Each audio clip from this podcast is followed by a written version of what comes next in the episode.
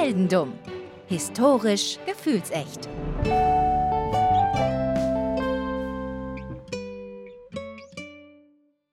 Hallo Daniel. Hallo Philipp. Herzlich willkommen zu einer neuen Folge Heldendumm. Und äh, es ist die erste Folge Heldendumm, die ich nicht von zu Hause aufnehme. Etwas ganz Besonderes heute.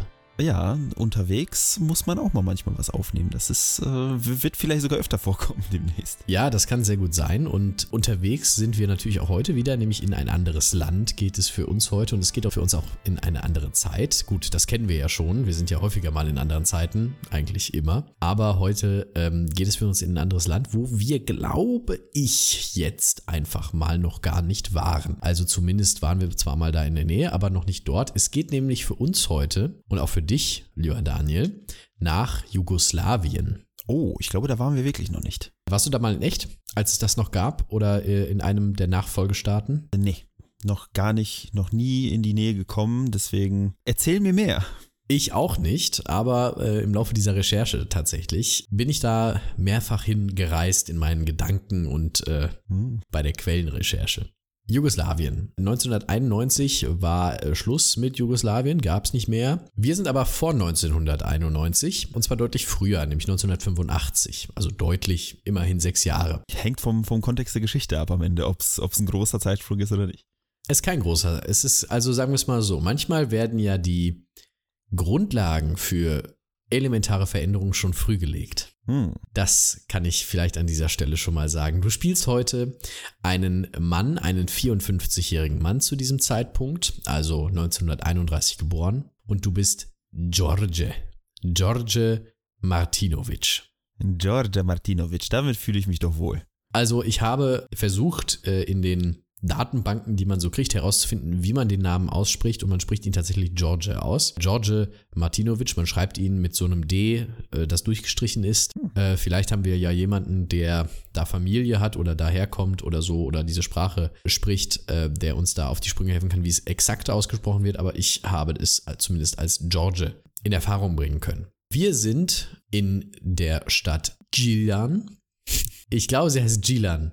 Heute wird es mit der Aussprache sehr spannend, oder? Ja, es geht. Also das sind eigentlich die zwei größten Probleme. Die sind schon zu Beginn der Folge. Die, die haben wir schon danach, hinter uns, ja.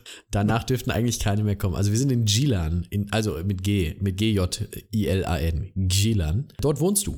Und jetzt müssen wir vielleicht so ein bisschen einsteigen da rein, wie äh, Jugoslawien 1985 so aufgebaut ist, damit wir verstehen, was jetzt passiert und in welcher Situation wir uns bewegen. Jugoslawien, Vielvölkerstaat, also verschiedene Republiken vereint unter einer, damals Bosnien, Herzegowina, Kroatien, dem heutigen Nordmazedonien, damals hieß es noch Mazedonien, Montenegro, Serbien und Slowenien. Direkt angrenzend auch Albanien, viele Albaner auch in Jugoslawien gelebt. Heute sind das alles eigenständige Staaten, damals eben ein Staat. Dazu kommen noch zwei unabhängige Provinzen, die es in Jugoslawien gab, nämlich Vojvodina und der Kosovo.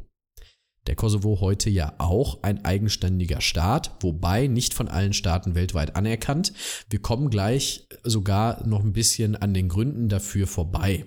Auf unserer Reise kann man das so links und rechts hin und wieder mal erahnen. Zum Beispiel eines dieser Länder, das den Kosovo nicht anerkennt, ist Serbien, denn Kosovo war früher ein Teil von Serbien. Das Problem dort war vor allem, dass die Serben im Kosovo, der ja zu ihrem Staat gehörte als unabhängige Provinz, eine krasse Minderheit waren. Also damals war das so, dass 93 Prozent der Menschen, die im Kosovo gelebt haben, äh, Kosovo-Albaner waren und 7 Prozent äh, waren andere und vor allem äh, eben Kosovo-Serben. Und diese Serben waren in ihrem eigenen Staat sozusagen, weil es gehörte ja alles trotzdem irgendwie noch zu Serbien, äh, in einer krassen in einer extremen Minderheit. Und das hat äh, natürlich zu Spannungen geführt. Und das sind auch Spannungen, die George mitbekommen hat, denn George ist Serbe im Kosovo. Die Stadt Gilan liegt nämlich im Kosovo, ungefähr 80.000 Einwohner zu dieser Zeit, mittlerweile sind es ein bisschen mehr. Und äh, dort wohnen, 2011 wohnten da knapp über 600 Serben. Das sind nicht viele. Das, das sind absolut sind nicht viele. viele. Richtig. Und über 80.000 Kosovo-Albaner wohnten dort. Also das sind so ungefähr die Mehrheitsverhältnisse in diesem Staat Kosovo. Jetzt gibt es natürlich da ein bisschen Spannungen wenn äh, man so eine Situation hat. 93 Prozent der Menschen im Kosovo äh, haben irgendwie einen albanischen Hintergrund. Die sagen natürlich, Moment, das ist doch alles ein bisschen blöd. Wieso haben wir nicht unseren eigenen Staat, wenn, oder warum fällt das nicht zu Albanien, wenn hier sowieso nur Albaner leben? Äh, warum ist, steht das dann noch unter serbischer Macht? Umgekehrt sagen die Serben natürlich, Leute, das steht hier in unserer Macht und die Provinzregierung besteht nur aus Albanern und die machen uns Serben das Leben schwer. Irgendwo beides nachvollziehbar. Auf jeden Fall diese beiden Positionen trafen da immer wieder aufeinander. Und George hat das alles mitbekommen, weil er natürlich da als Serbe äh, in der krassen Minderheit ist und deswegen auch durchaus mal ähm, das äh, mitbekommt, wenn es da zu Spannungen mhm. kommt. Das ist ja klar.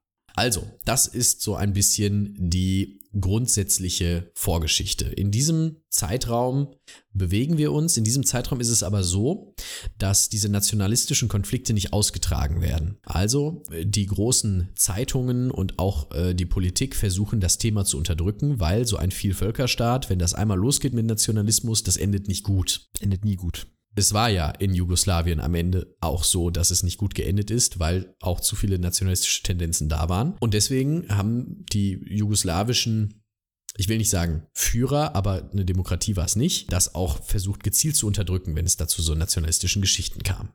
Jetzt kommen wir zu der Geschichte um George, die der Auslöser dafür war, dass nationalistische Stimmungen zutage traten. Und zwar in einer nie dagewesenen Stärke in Kosovo.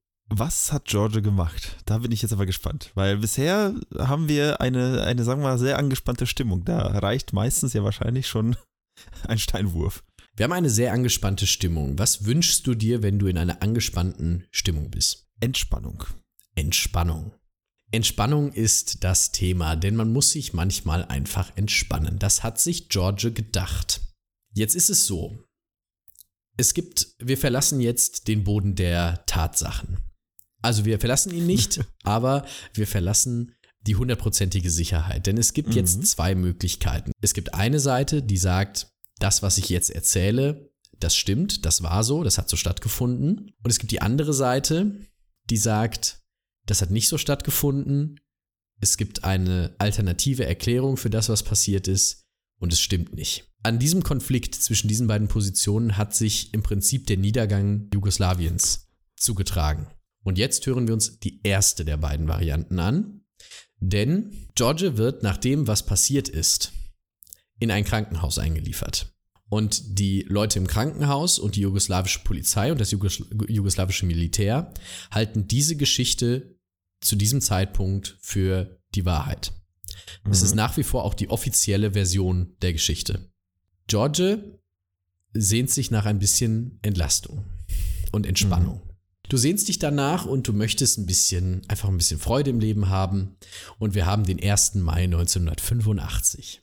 Du bist Bauer. George ist Bauer, ist Farmer und geht ins Feld an so einem schönen Frühlingstag und nimmt sich ein Bier mit. Das klingt doch bisher sehr entspannt. Also ich, ich finde, da merkt man ja bisher noch nicht so viel von der Anspannung, die wahrscheinlich in der Luft gerade steht. Ja, es steht Anspannung in der Luft, aber erstmal so ein, so ein schönes Pilz mitnehmen, und ins Feld gehen, um zu arbeiten, das ist erstmal relativ locker. Finde ich gut, kann man mal machen. Du gehst durchs Feld, du trinkst dein Bier, irgendwann ist es leer, du findest einen Stock, den findest du gut, den nimmst du mit. Oh, ich würde jetzt die leere Flasche auf diesen Stock draufstecken. Das hast du auch gemacht. Sehr gut. Ich mag George. du hast den Stock genommen mit deiner Flasche oben drauf und ähm, bist losgegangen. So, Jetzt ist das ein Stock mit der Flasche drauf. Was kann man damit machen? Meine erste Idee wäre, diesen Stock so schwingen, dass ich diese Flasche losschmeißen kann. Also quasi wie so eine Art Schleuder verwenden. Das hätte ich mal gemacht, glaube ich, mit einem Stock und einer Flasche. Coole Idee. Du hast aber den Stock in den Boden gesteckt. Das geht auch. Du hast den Stock in den Boden gesteckt und du hast die Hosen runtergelassen. Okay ich, ich, äh, ich habe ein offenes Ohr für, äh, für das, was jetzt kommt. Du hast nicht nur ein offenes Ohr, sondern du steckst den Stock in den Boden mit der Bierflasche oben drauf. Du ziehst die Hose aus und denkst, jetzt mal ein bisschen entspannen. Oh Gott. Nun ja, Ich äh, sage es, wie es ist und ich handle es schnell ab. Die Flasche platzt im Arsch. Autsch, würde ich sagen. Das tut weh. Ich- Nicht, dass ich wüsste, aber es tut sicherlich sehr weh. Es, man könnte sagen, es splittert. Normalerweise würde ich jetzt fragen, was ist denn in Georgia gefahren, aber ich weiß es. Genau. genau. Er kommt also ins Krankenhaus, die Ärzte schauen sich das an und sagen, ah, oh Mann, oh Mann, oh Mann, oh Mann. Wollen ihm natürlich helfen und stellen erstmal fest per Bericht, okay, da hat sich jemand versucht zu befriedigen, das ist schiefgegangen, jetzt müssen wir alles tun, damit es dem irgendwie besser geht. Er wird aber auch dazu befragt, äh, was da passiert ist von einem polnischen, äh, polnischen, wieso denn polnischen? Es gibt überhaupt keinen polnischen hier. von einem jugoslawischen Militärkörner. Wird er auch dazu befragt, was denn da passiert ist. Mhm. Und, der, Und- der war zufälligerweise da, ja? Äh, Ich weiß gar nicht, warum der ihn befragt hat. Mhm. Ähm, das äh, habe ich gar nicht, habe ich gar nicht herausfinden können, warum der jetzt speziell dahin gekommen ist und den befragt hat zu der Frage, zu der Geschichte. Aber er hat das gemacht und ihm hat er, ihm hat George diese Geschichte auch erzählt und hat diese Geschichte bestätigt. Mhm. Eigentlich ist es jetzt soweit so klar, ne? Also Ja, Mann, Mann trifft Flasche, Flasche trifft Mann. Ne? Also, genau, so weit, so gut. Oder auch nicht gut. Genau, das Runde muss ins Eckige. Und tatsächlich gibt es sogar ein Statement, äh, wo abgedruckt wird auch in den Zeitungen, ähm, dass das so passiert ist. Eigentlich könnte diese Geschichte jetzt vorbei sein, aber wir haben ja noch keinen Staat äh, in Mitteleuropa zu Fall gebracht. Nee, bisher noch nicht. Deswegen machen wir das jetzt. Denn, George, du musst in eine Spezialklinik nach Belgrad eingeliefert werden, nachdem du nun ja schwer verletzt bist. Innere Blutung. Richtig. Da sind jetzt aber andere Ärzte als im Kosovo. Und zwar sind da jetzt Ärzte aus vier verschiedenen jugoslawischen Republiken. Ne, es gibt ja sechs und ähm, Mhm. aus vier verschiedenen Republiken sind da Ärzte, die sich das mal anschauen. Und die schauen dann natürlich auf eine andere Art und Weise und nämlich äh, ziemlich neutral vergleichsweise in diesem Konflikt zwischen Serben und äh, Albanern drauf, weil die Albaner gehören ja gar nicht zu Jugoslawien und ähm, die Serben sind ja nur eine Teilrepublik von Jugoslawien. So, weil aber vier, aus vier verschiedenen Republiken Leute draufschauen, kann man sagen, ist es ein relativ neutrales Ergebnis, was die rausbekommen haben. Selten hat, selten haben so viele verschiedene Nationen einem Mann in den Hintern geguckt. Das ist richtig. Das würde ich auch sagen. Und die haben gesagt, boah, also mal im Ernst, das ist zu hart und zu tief. Das kann man, das, das geht nicht. Das geht nicht alleine.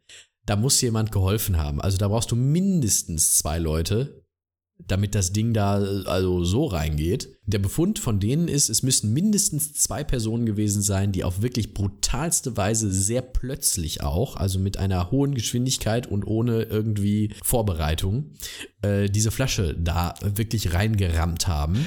Es, es klingt so ein bisschen nach einer Kartoffelkanone, nur mit Flaschen und, naja, sag mal, offenen Wenn es ein Zielen. Deutscher gewesen wäre, wäre es eine Kartoffelkanone, wenn man so. Jetzt ist das aber komisch, weil Georgia hat ja zugegeben, dass er es selber war bei diesem jugoslawischen Militärmann. Mhm. Er nimmt dieses Statement später zurück und sagt, man hätte ihn da in einem dreistündigen Verhör dazu gezwungen, das zu sagen, weil im Gegenzug seine Söhne Arbeit bekommen würden. Arbeit ist nicht, ist keine freie Ware, die man, wo man sagen kann, Natürlich. mache ich, mache ich nicht, mache ich, wenn ich Lust habe, mache ich, wenn ich keine Lust habe. Er sagt, zwei Albaner wären des Weges gekommen und hätten ihm das angetan. Motivation, albanische Nationalisten, die den Kosovo von den verbleibenden Serben befreien wollen und da eben normalerweise sagt man zur Flasche greifen in einem anderen Kontext, aber sie haben durchaus zur Flasche gegriffen. Es gibt noch ein drittes Gutachten, das dann im Anschluss auch nochmal gemacht wird. Das wird von einem Dr. Janis Milczynski gemacht. Der sagt, na, wenn, man, wenn ich mir das nochmal so genau angucke aus der Nähe, dann würde ich sagen, wenn man, also man, er würde sagen, ja, man kriegt die Flasche schon da rein, aber so wie es jetzt aussieht, sieht es wirklich komisch aus. Ich würde sagen, der hat den Halt verloren und ist, als sie schon drin war, nochmal so richtig draufgeplumpst, dass sie zerplatzt ist. Auch das klingt sehr plausibel bisher. Also es sind schon mittlerweile drei Möglichkeiten, die alle so passiert sein könnten. Diese dritte Möglichkeit wird dann auch tatsächlich die offizielle Version.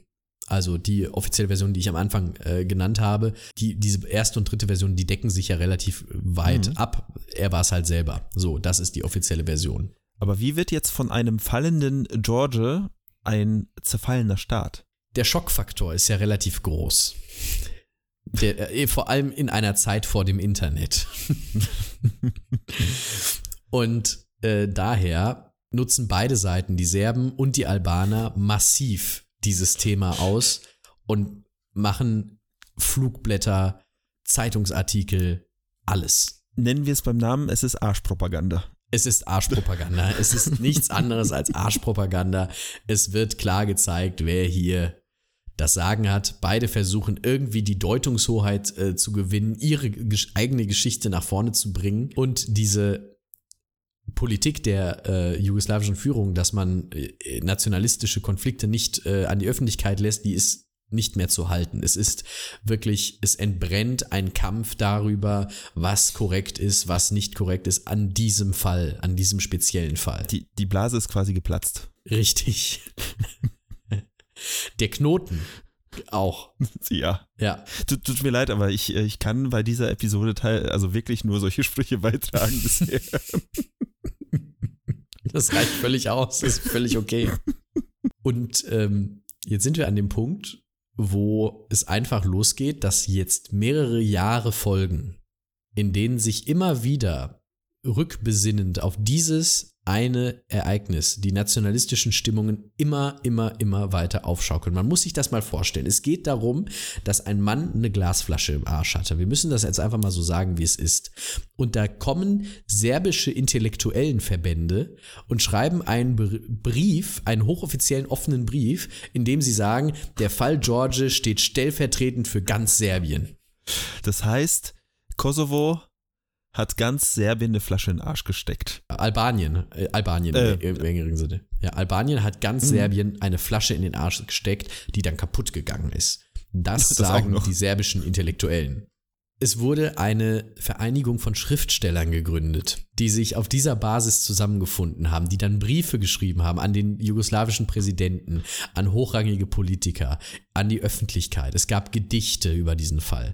Und ein serbischer Autor hat sogar George den Anwalt bezahlt, damit er den äh, Militärpolizisten verklagen kann, der ihm da dieses falsche Geständnis abgenommen hat. Es ist wirklich ein nationales Politikum. Da soll sich noch mal jemand beschweren, dass wir in Deutschland Probleme hätten oder so.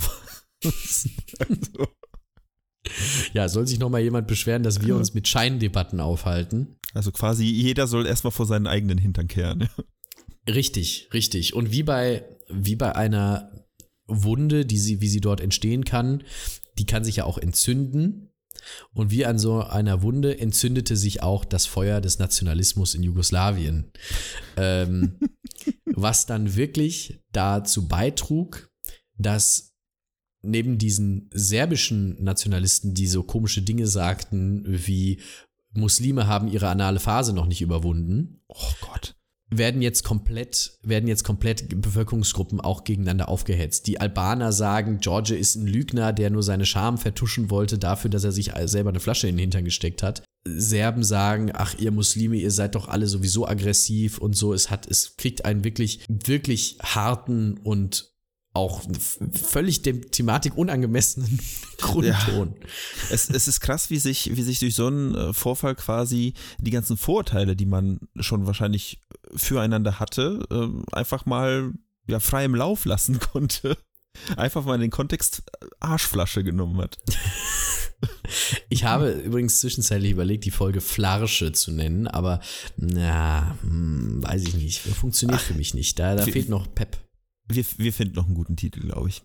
Also ihr habt ja draufgeklickt, ihr hört das jetzt gerade. Also war der Richtig, so, so schlecht kann er nicht gewesen sein. Tja, tatsächlich, wie ich es schon äh, gesagt habe, führt dieser steigende Nationalismus also zu großen Spannungen zwischen den Albanern und den Serben über den Kosovo. Das führt dazu, dass die jugoslawische Regierung am Ende tatsächlich den Serben die volle Kontrolle über den Kosovo gibt. Das heißt, dieser Status als unabhängige Provinz Mhm. wird zurückgenommen. Die Serben erhalten die volle Kontrolle. in, über ein zu über 90 Prozent von Albanern dominiertes Land. Es wird repressiver, äh, eindeutig gegenüber den Albanern, die ja mit ihrer Provinzregierung jetzt nicht mehr kontern können. Schließlich kollabiert die Sowjetunion und die Jugoslawien kollabiert Anfang der 90er gleich mit. Alles für den Arsch. Es waren auch keine Pepsi-Schiffe, keine Pepsi-Schiffe mehr da. Alles für den Arsch. In den 90er Jahren folgen dann äh, unter anderem der Zehn-Tage-Krieg, dann folgt irgendwann 1999 der Kosovo-Krieg, es gibt äh, den Völkermord von Srebrenica, es gibt eine Diktatur. Und es ist wirklich eine komplette, der, der Staat zerfällt in seine Einzelstaaten, die untereinander sich bekriegen über Jahre. äh, die Kosovo-Frage ist bis heute nicht geklärt, weil immer noch nicht klar ist, gehört der Kosovo zu Serbien. Die Serben sagen ja. Ich glaube mittlerweile 115 Staaten weltweit sagen nein, lass die ein eigener Staat sein. Es ist eine ganz schwierige Sache. 2006 gibt es dann ähm, nochmal äh, die Trennung von Serbien und Montenegro, die dann auch nochmal mhm. zu eigenen Staaten werden. Dieser ganze Staat zerbricht über Jahre wie diese Flasche an einer Flasche. Schade. Also was ist schade? schade für George. Das ganz ja. bestimmt, weil ich, ich meine, sein Arsch wurde quasi richtig durch die Mängel genommen. Von, von wirklich jeder hat, jeder in der Gegend hat seinen Arsch im Mund gehabt, so gesehen, als er darüber gesprochen hat. Ja, das ist, ist würde, könnte ich so unterschreiben. Also ich, ich muss sagen, ich habe mich in der vergangenen Zeit immer wieder so ein bisschen eben über diesen Kosovo-Serbien-Konflikt so immer wieder ein bisschen reingelesen, weil man das ja, man kommt ja nicht drum rum, wenn man sich so ein bisschen mit Weltgeschichte und auch mhm. Weltgeschehen beschäftigt. Aber so weit, äh, so tief in den Kaninchenbau äh, bin ich jetzt äh, nicht gestiegen. ähm, dass ich, äh, dass ich die Flasche da drin entdecken konnte. Aber äh, ja, das ist ähm, spannend. würde ich sagen. Sehr anspannend vor allem. Also, ähm, ich finde also ich finde ich es wahnsinnig bemerkenswert. Diese gesamte Geschichte ist kernirre. Ich sage ja immer wieder, jeder wie er mag. Auch wenn George es mit der Flasche mochte, das, dafür sollte nicht diskriminiert werden. Wenn die Geschichte denn stimmt.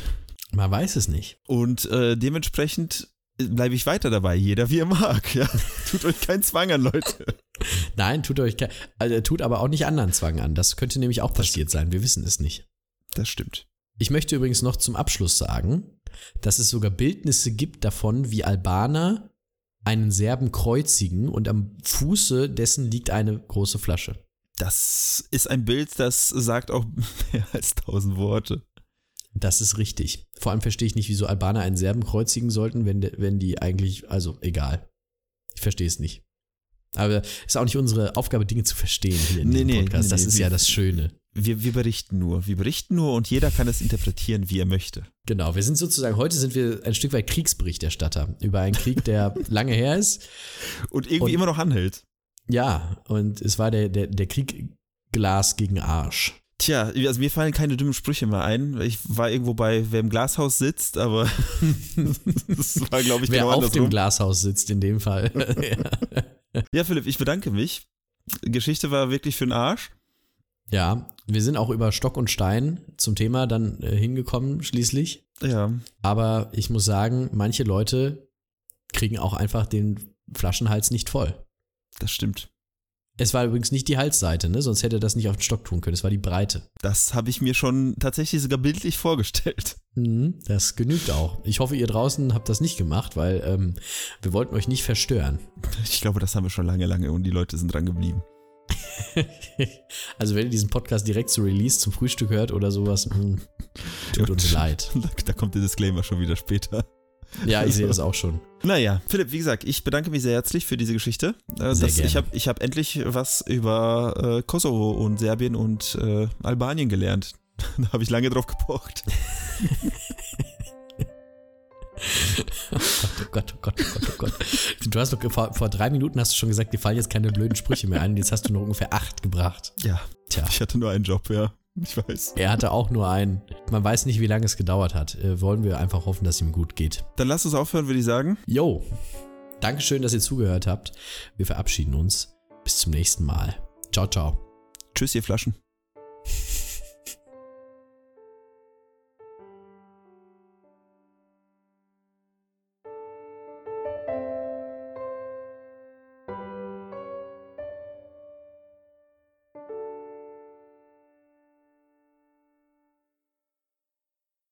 Das war Heldendum, ein Podcast von Philipp Kalweit und Daniel Sibisiuk mit Musik von Enrico Waschenko. Mehr Infos zum Projekt findet ihr in den sozialen Medien oder auf heldendum.de.